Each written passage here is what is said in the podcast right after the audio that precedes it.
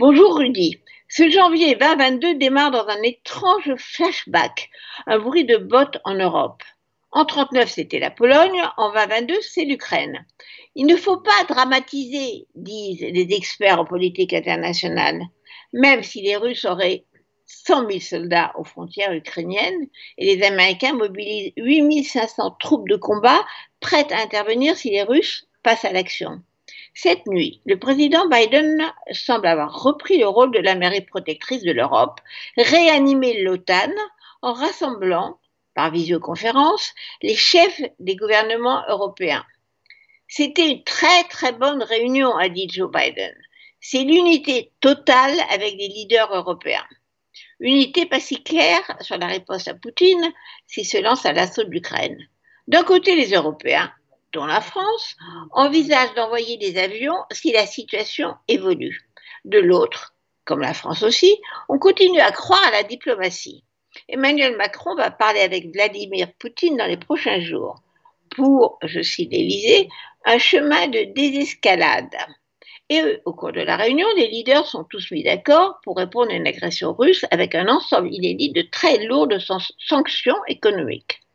L'Europe se retrouve, comme en 1939, au centre du rapport de force entre les grandes puissances. Aujourd'hui, la Russie, avec la Chine en arrière-plan, contre l'Amérique. La Russie qui veut continuer à reconstruire des morceaux de son empire disparu. Mais puisqu'on est dans les flashbacks, cette semaine est celle de la commémoration de la libération du corps d'Auschwitz, le 27 janvier 1945, devenue journée internationale de la mémoire de l'Holocauste.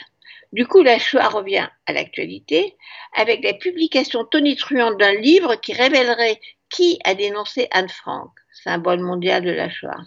Un scoop bancal qui donne le nom d'un traître possible, un notaire juif d'Amsterdam, qui aurait livré aux Allemands la cachette de la famille Frank. Hypothèse sans moindre preuve, démolie tout de suite par tous les historiens sérieux. Et puisqu'on est dans la mémoire de la Shoah, on célèbre aujourd'hui sur une petite île grecque une histoire moins connue, mais plus rassurante sur l'humanité.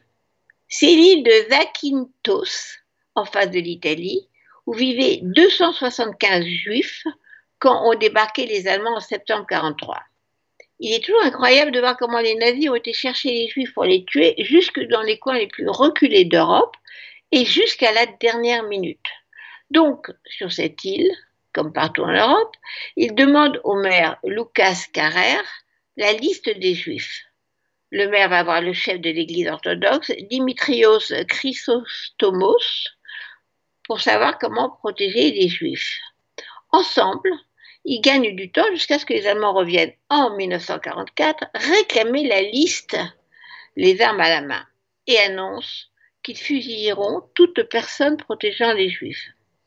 Le maire et le patriarche décident de donner une liste où se trouvent seulement leurs deux noms et organisent avec les habitants la fuite des Juifs qu'ils vont cacher sur l'île jusqu'à la fin de la guerre.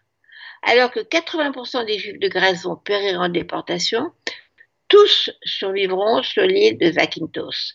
Cet après-midi à Athènes, une cérémonie officielle rendra hommage au maire et au patriarche juste parmi les nations.